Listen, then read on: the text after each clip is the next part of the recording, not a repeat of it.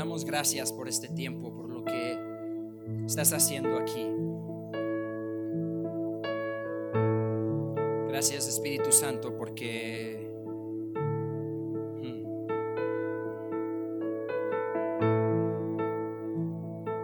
honramos tu presencia, Espíritu Santo.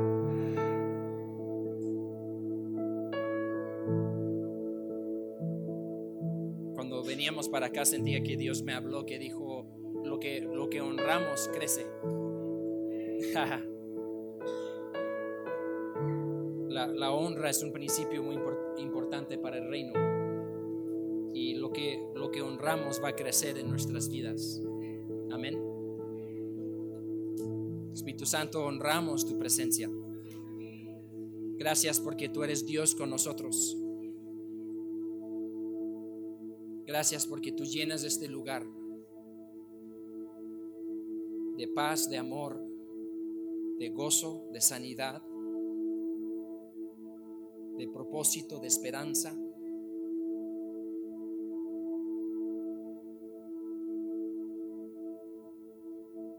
Gracias, Señor. Gracias, papi.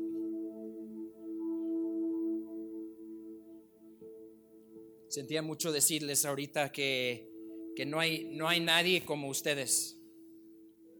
Amén. No hay, no hay nadie como ustedes. En el, en el reino no hay comparación. Cuando, cuando nos paremos cara a cara o frente a frente a Jesús, Él nos va a decir, oye Sam, ¿por qué no fuiste más como Juan? Sí. No va a decir, oye Sam, ¿por qué no fuiste más como Pedro?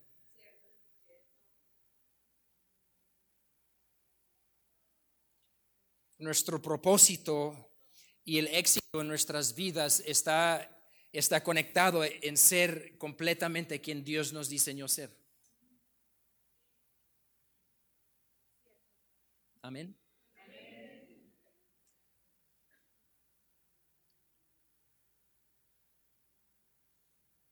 Creo que Dios quiere hacer algo en este fin de semana. Estoy emocionado por estar aquí. La verdad es un gran honor estar aquí con, con ustedes, el compartir este tiempo y la verdad honro mucho pues el, el micrófono, el parar enfrente de, de ustedes es algo que realmente honro mucho y algo que realmente valoro mucho.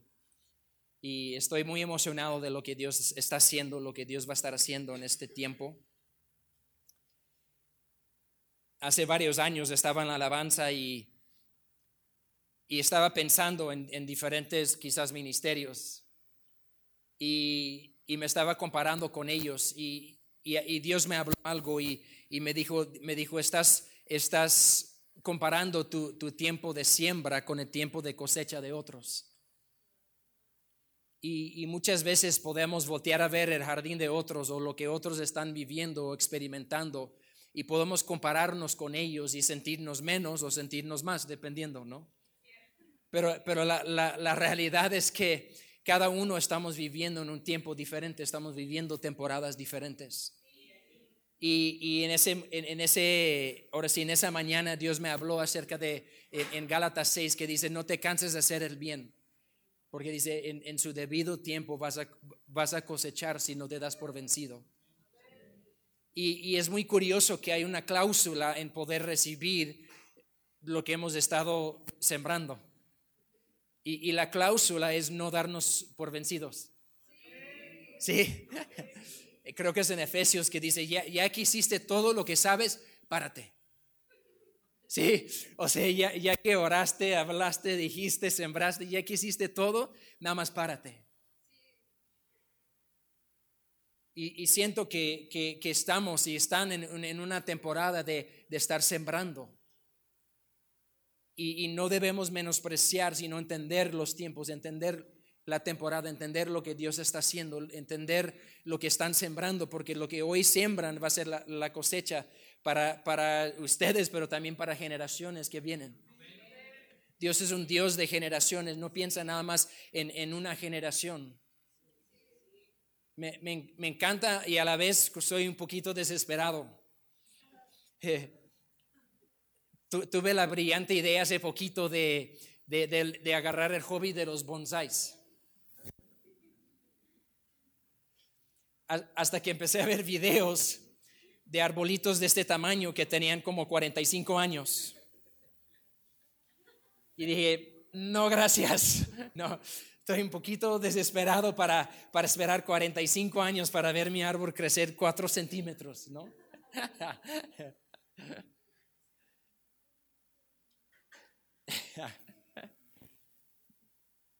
A veces podemos ser así, ¿verdad? Desesperados.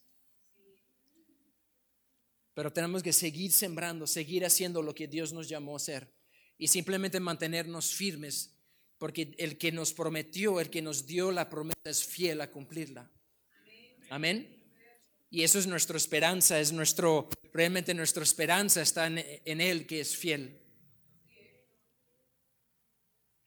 Me acuerdo hace, también hace años estaba, Dios, nos ha hablado y me ha hablado, y no lo digo esto como, como, oh, no, pues, es un honor tenerme aquí, ¿no? Y no, este, pero, pero, pero hace años, digo, hace muchos años Dios nos hablaba acerca de un ministerio mundial, pues siempre ha sido así, pues siempre el lenguaje de Dios siempre ha sido así. Y me acuerdo hace años yo, yo estaba ahí y, en la alabanza y yo así de Dios, tú me has hablado todas estas cosas. Y le dije, pero nadie me ve. nadie me ve. Y en ese momento habló mi corazón y me dijo, yo te veo. Y me hizo una pregunta, me dijo, ¿es suficiente? Y y, básicamente lo que me estaba diciendo en ese momento es que me está diciendo, yo te veo y yo sé cómo llevarte de donde estás a donde yo te he hablado, donde vas a estar. Y, empezó en ese momento un nuevo nivel de confianza en Dios.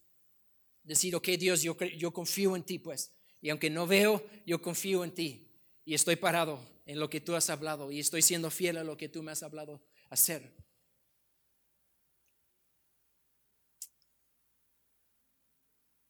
Quiero esta noche, quiero hablar un poquito acerca de, de la visión de Dios para la iglesia. Amén. ¿Cuántos saben que cuando Dios fundó la iglesia, cuántos saben que la iglesia fue fundada por Dios? Amén. No fue fundado por un hombre, fue, fue fundado por Dios. La iglesia es el plan A de Dios y no tiene plan B. Amén. O sea, más vale, más vale que abracemos su plan, porque no tiene otro. Amén. No, no, no tiene plan B o plan C. la iglesia es plan A y no hay otro plan para, para, cumplir eh, su propósito y su visión para esta tierra. Gira alrededor de la iglesia. Y, y esta noche quiero hablar un poquito acerca de el, el, corazón de Dios o la visión de Dios para, para su iglesia porque es importante entender que nuestra visión, eh, nuestra visión determina nuestra acción. Amén. Entonces, como vemos algo, determina cómo vamos a interactuar con lo que estamos viendo. ¿Sí? Hace años, quiero, hace años fui a, McDonald's con mi cuñado. Y, y, pues fuimos y pedimos, como pues si han ido a McDonald's, ¿saben? Pues van y piden sus cosas. Y luego nos sentamos en la mesa y estábamos comiendo. Y me fijé que había una señora que estaba a nuestro lado y estaba ahí, pero se veía como medio molesta. Y yo así, ok, pues cada quien, ¿no? Y yo empecé mi plática, ¿no? Pero de, de repente se levantó y dijo, ay, no, dice, tengo 20 minutos aquí, nadie me ha entendido. Y se salió toda enojada de McDonald's. Su, su, su visión determinó su acción. Y ella dijo, pues voy a ir a McDonald's, voy a sentar aquí, alguien va a venir y va a tomar mi pedido. Entonces esperó ahí 20 minutos esperando a que alguien viniera a hacer su pedido. y se salió toda frustrada porque su visión no se cumplió. Sin entender que en McDonald's pues tú vas y tú pides tus propias cosas y luego tú lo llevas a la mesa. ¿Sí? Entonces nuestra visión determina nuestra acción o cómo vamos a interactuar. Y, es muy importante entender, es algo que tengo yo creo que varios años hablando la iglesia, de, de entender que lo que Dios diseñó para su iglesia es familia. Cuando, cuando Dios pensó en su iglesia, pensó en familia. Amén. En, en Efesios 1, 4, 5 dice, dice, Dios nos escogió en Él antes de la creación del mundo para que seamos santos y sin mancha delante de Él. En amor nos predestinó para, para ser adoptados como hijos suyos. Todos digan hijos suyos por medio de Jesucristo, según el buen propósito de su voluntad. Entonces, algo que entendemos, yo creo que lo han escuchado mil veces, algo que, que, entendemos es que en, en, el nuevo pacto hay, una dinámica que Dios nos llama a sus hijos. Amén. Dios nos llama a sus hijos. En, en, todo el Antiguo Testamento hay como 15 referencias de Dios como Padre. 15. En el libro de Juan hay más de 100. ¿Por qué la diferencia? Porque Jesús vino a revelar un aspecto de Dios que no estaba disponible antes de su venida. Y en, un libro de Juan hay más de 100 referencias de Dios como Padre, porque, porque en el nuevo pacto de la Biblia dice que somos los hijos de Dios. Amén. Y cuando los hijos se juntan se llama familia. Amén. Entonces cuando Dios soñó con su iglesia, lo que Él soñó es, es soñó en una familia. No soñó en una organización. ¿Sí? no soñó en un multinivel. No es un multinivel de que yo tengo mis tres y luego tú tienes tus tres y tú tratas de venderlo y, y, así pues nos vamos haciendo, ¿no? El multinivel, ¿no? Y vamos al final del mes, ¿quién tiene más, no? No, es un multinivel. Cuando Dios soñó en la iglesia, Él soñó en familia. El problema es que a veces la perspectiva o la forma que vemos la iglesia no es como familia, sino es como un negocio. Y si yo veo la, iglesia como negocio, entonces mi forma de, interactuar va a ser muy diferente. Si, yo llego a mi casa y nada más me siento en el comedor esperando que todo el mundo se levante de lo que están haciendo para servirme, quizás estaría un poquito decepcionado. ¿Se me explico? Quizás escucharía de ahí, ¿no? De, ¿tienes brazos? Sirve tu propia agua, ¿no? Cosas así, ¿no? Que, quizás digo, si, si nada más llego y me siento, digo, escuchamos hace poquito y creo que es algo que Dios está cambiando en México. Pero, pero que, que él hablaba, ¿no? Que, que le hizo enojar mucho a una chica de la iglesia porque porque, bueno, su papá es poquito machista. Y él estaba sentado en la mesa y dice, tantas mujeres y nadie me puede traer una tortilla. Y así de, no, papá, ven acá. No, de, este, tienes dos brazos. No, no, estamos, no estamos hablando de, que no podemos servir, pero estamos hablando de, una mentalidad, ¿no? Y, y déjenme decirles esto, cuando yo llego, quizás si yo llego a la casa y Gaby está en medio de la cocinada, no me siento nada más a, hacer, digo, nada más me siento a, esperar a ser servido. A veces me dice, tú haz esto, tú haz lo otro, tú haz lo otro y tú sirve. Si, me explico, tú ayúdame, porque, porque esto no es un negocio. Esto no es tox. Amén. Eh, o no es VIPS, ¿no? Siempre VIPS sale el, VIPS, ¿no? Que eh, he querido por años restaurar mi imagen de VIPS y nada más no ha sucedido, pero estoy, tengo, tengo, no, tengo esperanza de que un día, porque vamos, la verdad, de, la, de la casa, no estoy hablando de todos los VIPs, no, no estoy, no estoy tirando piedras, pero que por la casa tiene un pésimo servicio y nunca ves, digo, vas y te sientes y nunca ves a nadie, pues está como abandonado, así todos están en la cocina, en la fiesta o algo y, y todos los clientes afuera nada más viendo así de como, a ver a qué horas vienen, ¿no? A servirnos.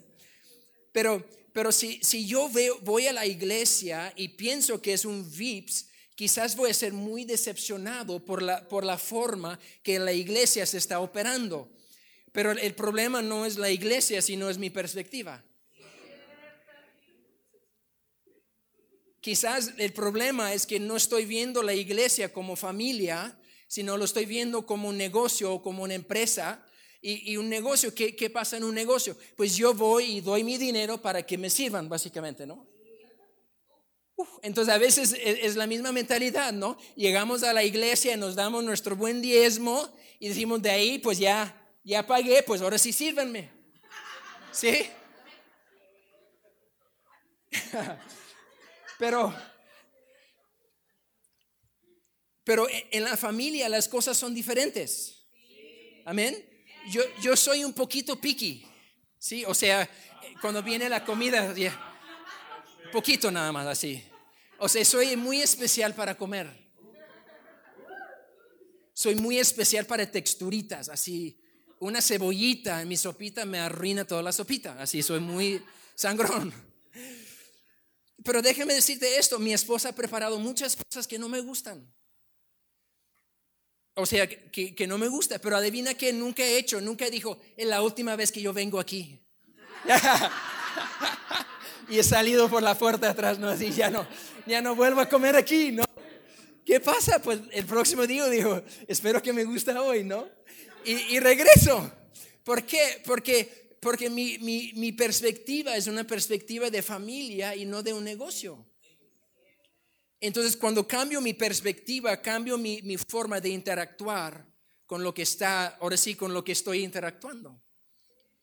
Y, y, a veces la perspectiva que tenemos de la iglesia es, una, es, es de un negocio y no lo vemos como una familia. Y es algo que yo creo que Dios está haciendo en este tiempo. Estaba platicando con un amigo la semana pasada y estábamos hablando de eso y, cómo se ve el avivamiento en este, en este tiempo. Y literal estuvimos hablando acerca de este, de este aspecto, acerca de la familia. He escuchado varias personas decir esto, dice que el, que el, eh, el, el, el odre de este nuevo avivamiento es la familia. El odre donde Dios va a derramar lo nuevo para este tiempo es la familia. Y tenemos que caminar con una mentalidad de familia para poder interactuar y ser partícipes de lo que Dios quiere hacer en nuestro tiempo y en nuestras vidas, en nuestra familia. Amén. Entonces Dios nos llamó a ser hijos de Dios, pero como hijos fuimos adoptados en la familia de Dios. Amén. Entonces, lo que estamos tratando de hacer aquí es hacer familia y hacer familia bien. Y a veces la familia no se ve como un, negocio. ¿Sí? Cuando yo voy a VIPS, no, no llego a VIPS a decir, oye, ¿necesitan ayuda? no voy a la cocina con el, con el lavaplatos de, oye, ¿necesitas un paro? no, traje mis guantes. No porque tenemos otra mentalidad. Y si nosotros cambiamos nuestra mentalidad de la forma de ver la iglesia y lo empezamos a ver como una familia, vamos a poder interactuar como Dios quiere que estemos interactuando. Amén. Cada uno de ustedes tiene un propósito específico de parte de Dios. Antes de que tú naciste, Dios te vio, te amó, te, predestinó a ser su hijo, a, estar en Cristo, como, como leímos, pero Él dio un propósito específico para tu vida. Y, y, a, veces, a veces podemos perseguir tanto eso a un nivel donde no somos serviciales para lo que Dios quiere que seamos serviciales. ¿Sabes una palabra que nunca me han dado? En mi vida me han dado muchas palabras proféticas, pero nunca me han dicho, Sam, tú eres un cambia pañales. ¿Sí, ¿Sí, me explico? Nunca me dijo, Sam, tú vas a cambiar, no, no vas a ser un experto en cambiar pañales, tiene que ser rápido. Aprendí con mi primera niña. ¿no? Estaba ahí en el sillón y yo tomando mi tiempo y de repente se suelta su dos, ¿no? Así de, así, y literal toda la pierna así, todo embarrado y así de, ok, tengo que cambiar la dinámica, pero Dios nunca me ha dicho, Sam, tu llamado es cambiar pañales. Y cuando tuvimos, digo, tuve la brillante idea de tener cuatro hijos. No, no. Yo quería cinco, pero Gaby tres, y ya dijimos, pues cuatro ya. Entonces ya nos, nos desquitamos con cuatro. Pero tuve la brillante idea de tener cuatro hijos, pero adivinen qué significa cuatro hijos. Cuatro pompis que limpiar, ¿no? cuatro bocas que, que, que alimentar y que limpiar. Y, hay muchas cosas que Dios nunca me ha dado palabra profética, pero que yo tenía que ser, porque en, el contexto de familia, aunque no es mi llamado específico, hay algo que yo tengo que hacer en familia que, que, no, que va más allá de mi llamado, sino es por estar en una familia y responsabilidad que yo tengo, que quizás no es lo máximo que Dios ha hablado sobre mi vida, pero es parte de lo que es la responsabilidad de una casa y de una familia. Gaby y yo tuvimos una dinámica, digo, muy un acuerdo básicamente con nuestros cuatro hijos. Yo me levantaba a medianoche para atenderlos. Yo me levantaba, sí, sí.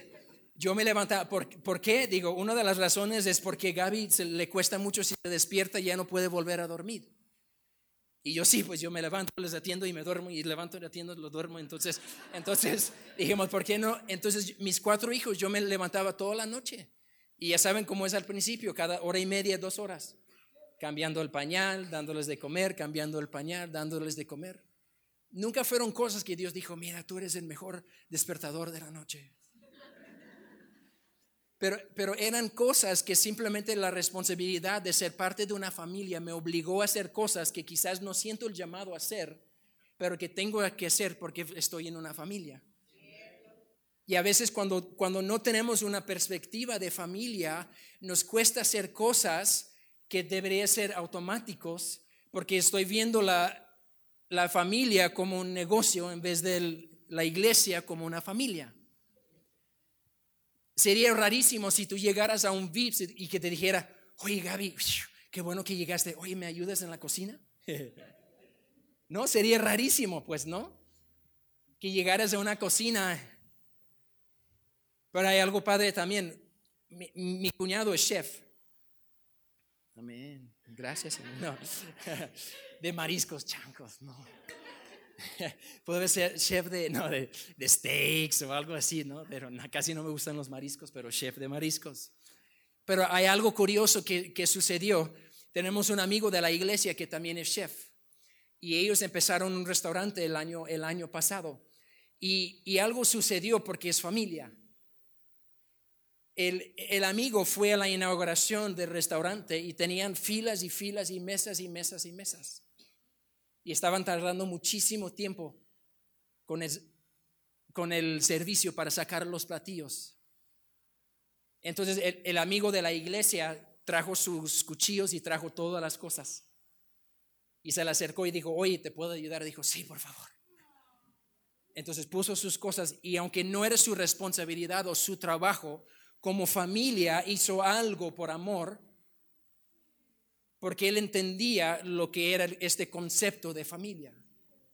Él no llegó a decir, no, pues ¿por qué no me serviste? ¿Y por qué están tardando tanto? Él, tomó la responsabilidad. Él dijo, yo soy responsable también.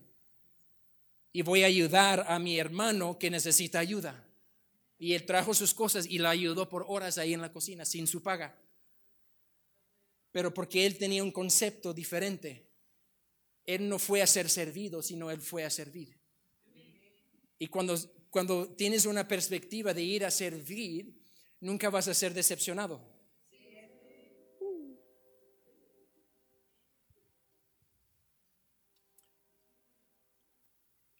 ¿Cuántos saben que la, que la alabanza es para Dios? Amén, es para Dios. Amén. Seguros.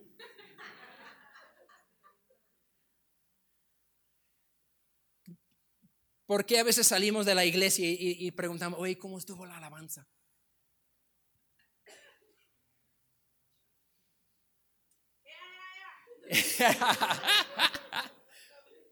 Porque decimos, oye, ¿cómo estuvo? Pues, pues como que no me llegó hoy.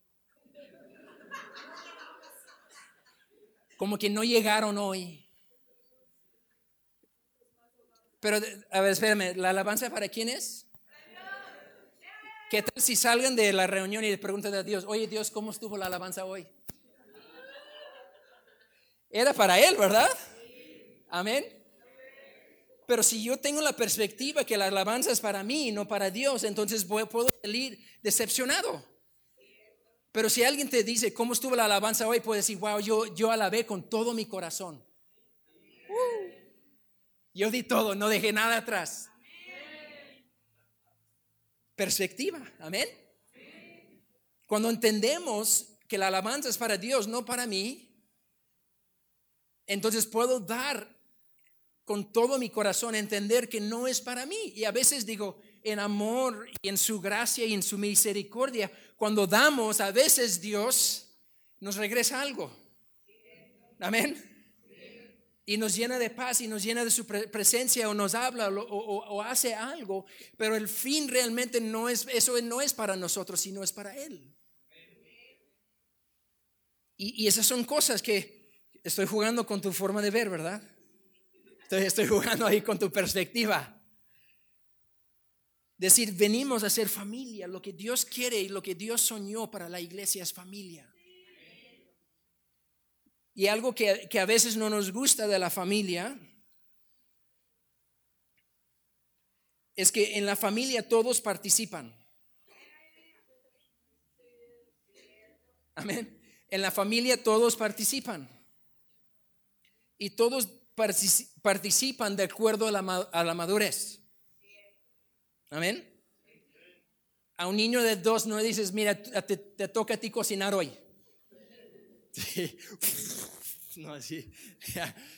No, no, no es de acuerdo a su madurez, pero tiene un rol. Mi hijo de cuatro, él no cocina, pero ¿sabes lo que sí hace? Él, él pone la mesa. Y no sabes cómo lo hace con alegría y pelea, ¿no? A veces va una de las hermanas y ¿no? se hace su berrinche porque le ganaron en su responsabilidad. Entonces, él, él, desde los cuatro años está empezando a entender que en la familia tengo responsabilidad. En la familia soy responsable y tengo, que, tengo algo que participar. No nada más voy a, que me sirven, sino yo, yo, yo tengo responsabilidad. Y mis hijas ya, ellas hacen cosas, ya lavan ponen la, lavadora y ya lavan los trastes. La otra vez, la grande, la mayor, Chloe, ella cocina. Ya la otra vez cocinó. A veces Gaby le dice, ok, tú hazles hoy de cenar y ahí está haciendo su sándwich y todo eso. A veces hacen un tiradero que un adulto no haría. Pero está bien, porque están aprendiendo la responsabilidad y entienden que de, de ser familia significa que somos responsables. A veces no nos gusta la responsabilidad, es como una grosería, ¿no? La, palabra R, ¿no? Uh, dijiste la palabra R, ¿cuál es responsabilidad? Ah, ¿cómo dijiste eso? No, le oímos a la responsabilidad, pero, pero como parte de la familia tenemos responsabilidad. Hay, hay muchas cosas que puedo hablar, ejemplo de, mis de mi familia, pero algo que hizo mi papá conmigo es que me hizo, me hizo alguien responsable. Yo desde los 15 años, mi papá me dijo, ya no te voy a comprar cosas que tú quieres. Me dijo, tienes un techo y tienes comida. Lo demás que tú quieres, tienes que trabajar. Ay, qué sangro. Excuse me. No. Pero, mi papá, desde los 15 años, yo he trabajado y yo he trabajado para las cosas que yo quiero. Y lo que eso hizo es que a los 18 años le di el anillo de compromiso a mi esposa. O sea, sí, o sea, me sentía súper, o sea, me sentía listo, pues decir, ok, sí, de, ser responsable de una familia, sí, yo puedo a los 18. Así que ni, ni, se había cambiado nuestra voz todavía, ¿no? No me estés hablando así porque no.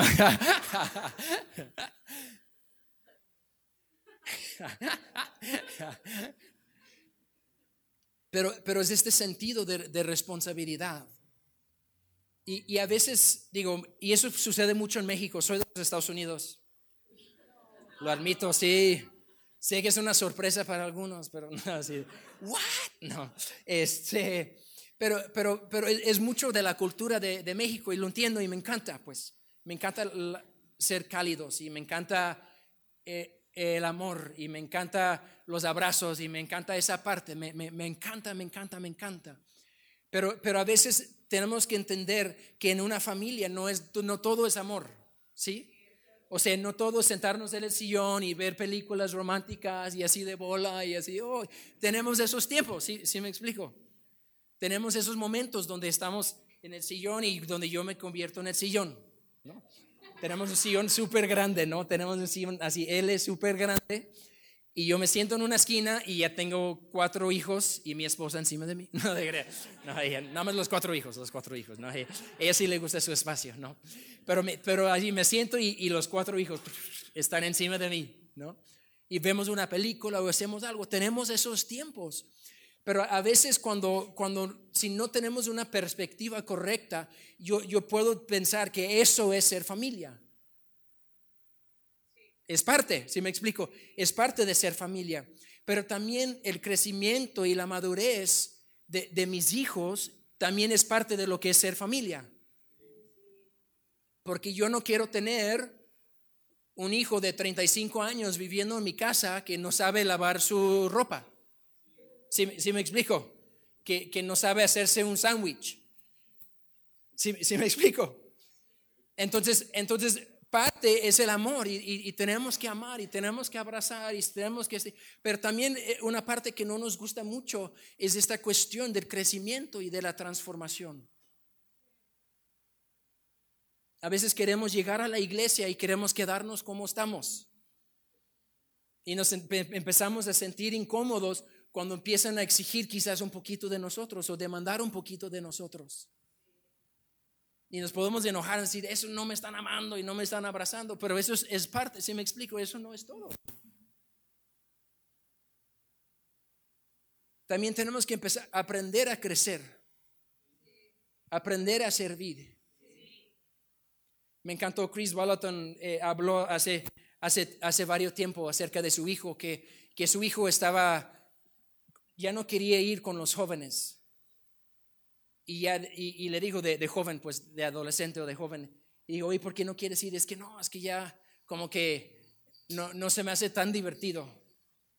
Y, y, Chris le dijo a su hijo, le dijo, tú estás viendo el ir, dice, estás en, en el nivel más bajo de cristianismo, que es, que es ir para ti.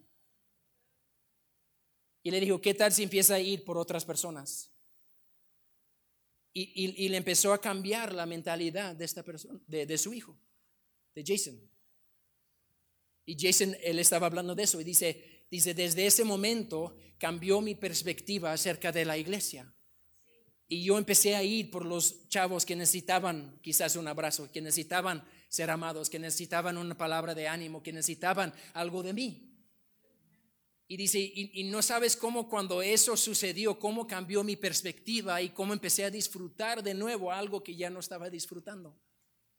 Pero el problema no era lo que estaba pasando, sino era la mentalidad que él tenía al acercarse. Amén. Sé que es poquito duro, pero los amo. Al final los abrazo. ¿sí?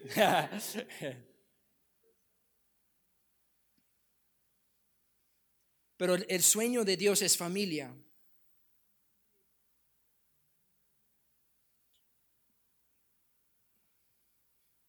Mi, rol como papá en un hogar es, es crear hijos que pueden ser padres. Y cuando ellos son padres y se multiplican y tienen hijos que se convierten en padres, eso es la multiplicación y es cuando nuestro propósito realmente es cumplido en eso. Amén. Sé que estoy retando a algunos papás quizás esta, esta noche. Es decir, ah, ¿a poco, ¿a poco ser familia no es nada más sentarte en el sillón y, y ver películas y amarse, abrazarse? No, no es todo. Es una parte. Qué bueno que lo haces. Pero también es la responsabilidad. También es tener, crear adultos responsables que pueden tomar responsabilidad y pueden ser responsables y pueden enseñar esa responsabilidad también a otras personas. Cuando empezamos a ver la iglesia como familia es cuando vamos a realmente verlo de la forma, verbo con la, con la perspectiva correcta. Amén. Uno de nuestros valores de, de nuestra iglesia, pero también del reino, es la transformación.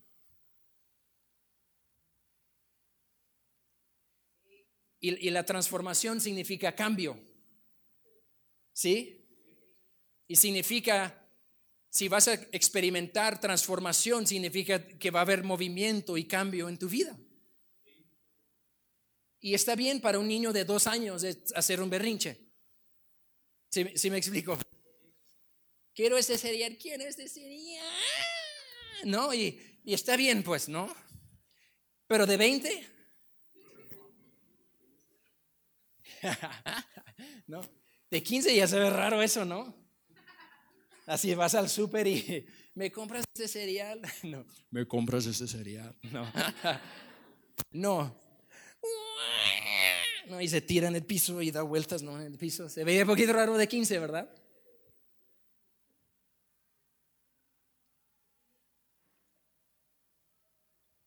En, en Gálatas, creo que es en Gálatas, no en Hebreos, perdón, en Hebreos 5, Pablo está, ah, o bueno, el autor de Hebreos, no sabemos quién fue, este, este, el autor de Hebreos estaba diciendo a, las personas, dice, dice ya, ya deben de ser adultos o ya deben de ser maduros, pero, pero dice, pero se necesita que otra vez le dan la, leche espiritual, o sea, eh, dice, ya deben de ser maestros, les dice, ya deben de ustedes de estar enseñando a otros, pero no han agarrado la onda, básicamente, dice, no han agarrado la onda y necesitan otra vez que les enseñe las cosas básicas, y lo dice, digo, muy, muy lindo el autor, la verdad. Dice, porque les entra por un oído y les sale por el otro. Es súper cariñoso, súper así de, oh, no. Pero, pero hay algo que a veces no entendemos, que, que en el reino de Dios realmente hay una, pues no, no, no quiero decir exigencia, pero, pero realmente hay una expectativa de cambio en tu vida. Hay, hay una expectativa de, de, que debemos cambiar escuché hace, hace poquito y yo creo que, uh, dije, eso es muy bueno. Y un, un, cuate decía a su pastor, dije, dice, yo pensé que yo era un cristiano de 20 años, pero en realidad era un cristiano de un año 20 veces. dice, fui un cristiano de un año 20 veces, o sea, nunca crecí, era un bebé y, y duré 20, 20 años como un bebé espiritual y nunca abrazó la transformación que Dios quería traer a su vida. Y nunca abrazó quizás la responsabilidad de ser parte de una familia.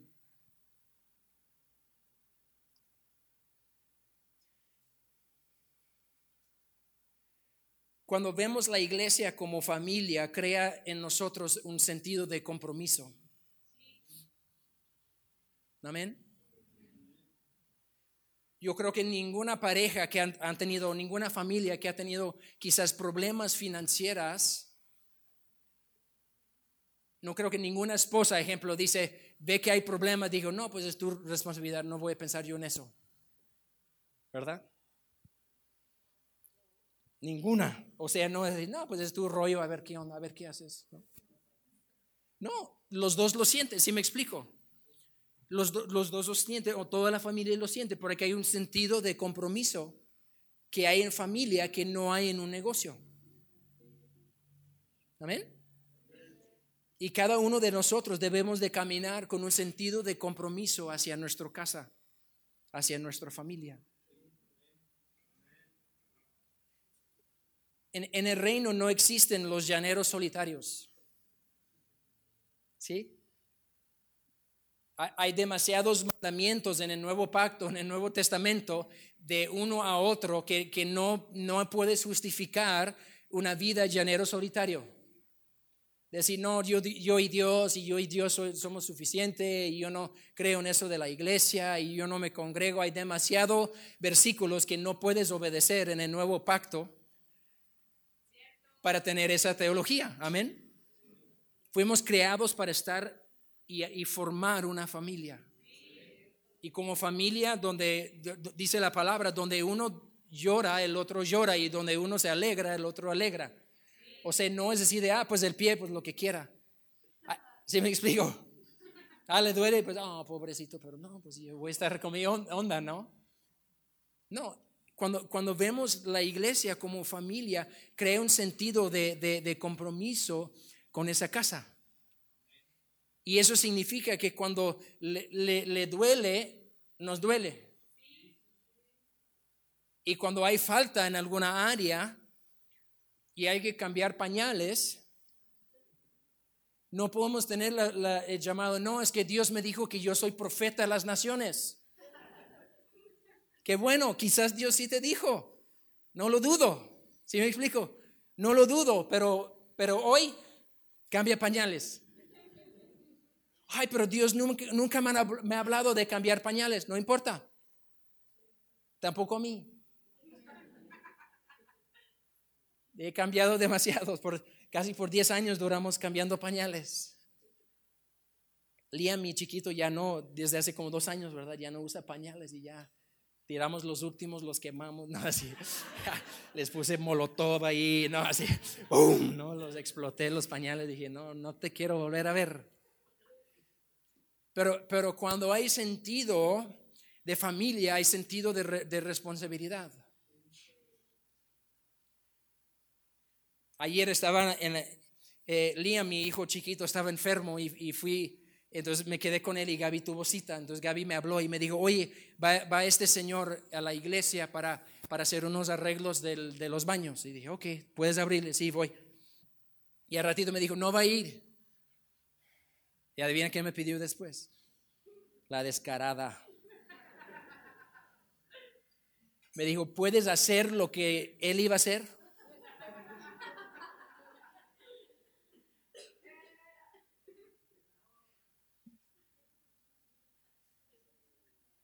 Y, estaba a punto, no, de crearse.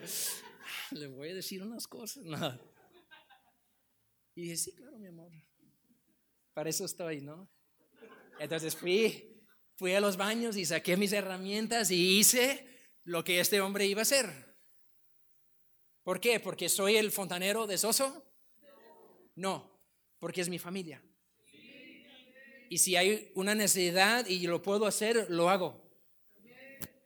Y si yo puedo poner un espejo, pongo el espejo.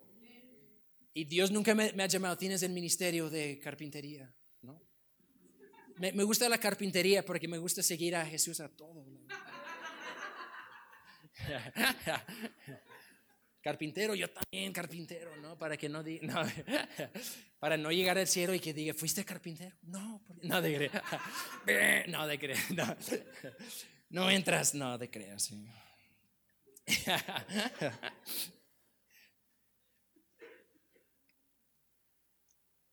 Y quiero terminar con, con esto cuando, sí, si estamos tratando de, hacer familia, uno de los aspectos muy importantes de una familia es la comunidad. Amén. A veces nos cuesta. Digo, es curioso, a veces no eh, hemos pastoreado pues por, por 13 años y, y, es curioso personas que dicen, wow, aquí como que no es nada amigable. Pero, pero llegan 20 minutos después de que la alabanza empezó y se van 10 minutos antes de que termine la prédica. No, sí, qué bueno, qué bueno. Y luego, y luego dice, wow, son súper fríos, como que nadie te saluda y, y, no se dejan amar. Si, lo que estamos tratando de ser es familia, entonces debe de haber en nosotros una intencionalidad de crear lazos y conocer y crear relación con personas. Amén. Y yo sé que tienen grupos y, tienen reuniones y es parte, amén, de eso, la comunidad. Pero, pero a veces, a veces le aventamos la responsabilidad a nuestros líderes de algo que Dios nos ha dado responsabilidad a nosotros como individuos. Y los quiero invitar esta, esta semana, quizás si, si esa área de la comunidad es algo que tú dice, ay, como que he, he batallado ahí con esa parte de la comunidad. Quiero invitarte a invitar a alguien a un café esta semana de, de tu familia, de tu iglesia. Dice, oye, te invito a un café y quiero conocerte y quiero que me conozcas y quiero hacer comunidad, quiero hacer conexión, quiero conocerte. Como somos familia, es importante la conexión. Amén. Y tenemos que ser intencionales en crear comunidad, en crear relaciones, en crear conexión. Cuando Dios imaginó la iglesia, Él, lo vio como una gran familia y, tenemos que abrazar la visión de Dios, empezar a caminar con ese corazón. Esto aquí no es un concierto. ¿Sí? Y es muy diferente un concierto. En un concierto no llegas y estás saludándolos. Oye, ¿cómo estás? Qué gusto verte, ¿no? Bienvenido, ¿no? Vas, te tomas tu lugar, desciendes ahí, ves el concierto. ¿Quieren escuchar una historia graciosa? Voy a terminar con esto. Mi esposa le encanta Luis Miguel. Desde, sí, así. Luis su rey o algo así le dice. No, de no. Y, y, fuimos a, en Atlanta, fuimos a Atlanta para al concierto en un aniversario se lo regalé a Gaby el, ver a Luis Miguel Digo, imagínate los años en México y lo vimos en Atlanta en los Estados Unidos. Y, estamos ahí, estaba a, punto de empezar, ¿no? Y estamos Gaby platicando, y cuando sale, ¿qué se hace? ¿No? Y así de, no sé, y los dos así como bien, como niños, y de, ¿qué vamos a hacer? No sé, ¿no? Y, fue bien gracioso. En eso salió y los dos, ¡ah!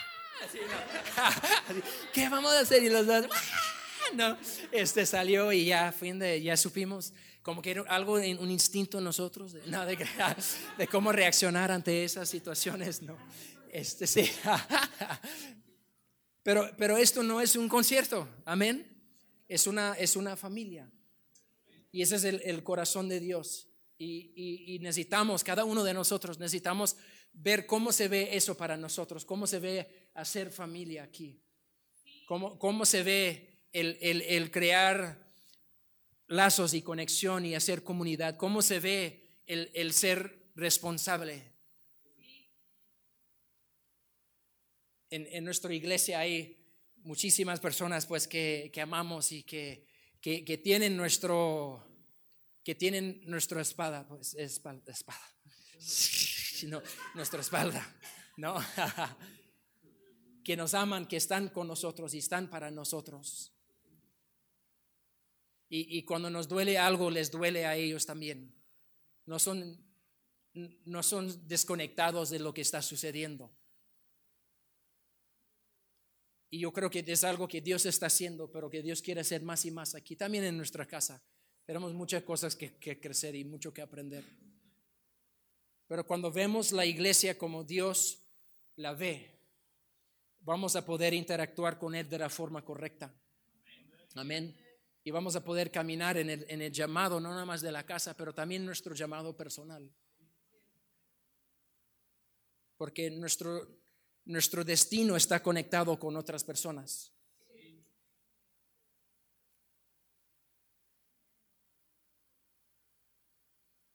Chris Balaton escribió un libro acerca de, de, eso, de encontrando tu destino, y él decía esto, muchas veces buscamos nuestro destino pero, realmente debemos de, encontrar nuestro tribu o nuestra familia, porque nuestra familia está en nuestro destino. Y antes de que Dios puede lanzarte a las naciones, Dios tiene que establecerte en una familia. Y yo, yo profetizo que va a ser una temporada de hacer familia como nunca antes. De, de, amarse como nunca antes, de abrazarse como nunca antes, de de preocuparse como nunca antes.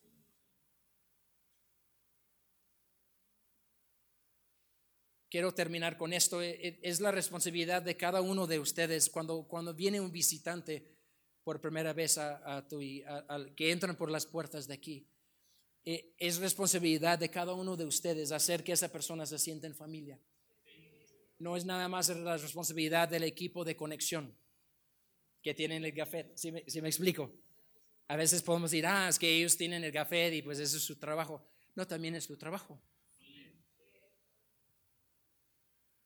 Entonces quizás, quizás estoy dando visión para el próximo servicio, decir, ok, tengo algo que hacer, tengo responsabilidad.